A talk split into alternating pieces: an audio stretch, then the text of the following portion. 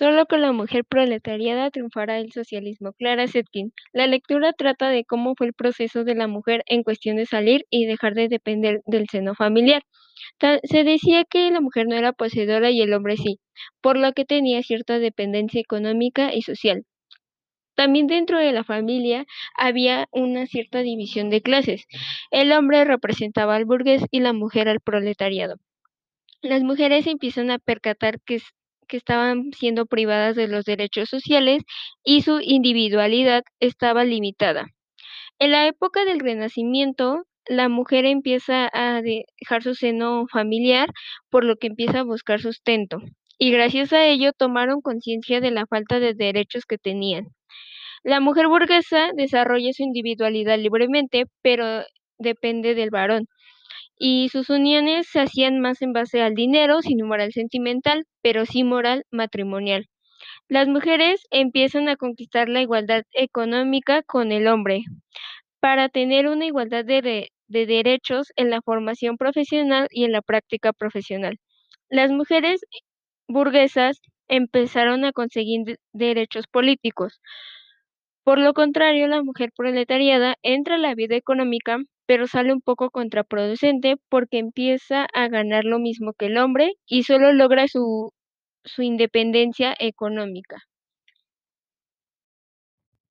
Sobre cultura femenina, capítulo El espíritu femenino Rosario Castellanos.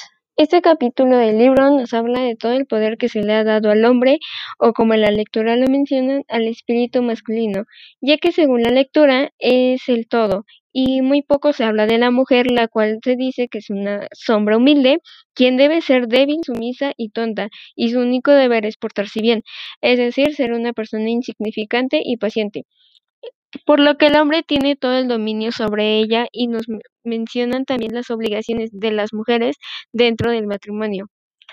Nos dice que las mujeres están limitadas a leer, escribir, investigar y hacer estatuas, ya que su deber es tener hijos y ser esposas. Y gracias a la educación que se las ha dado, deben de soportar las humillaciones y aceptar las condiciones de sus maridos.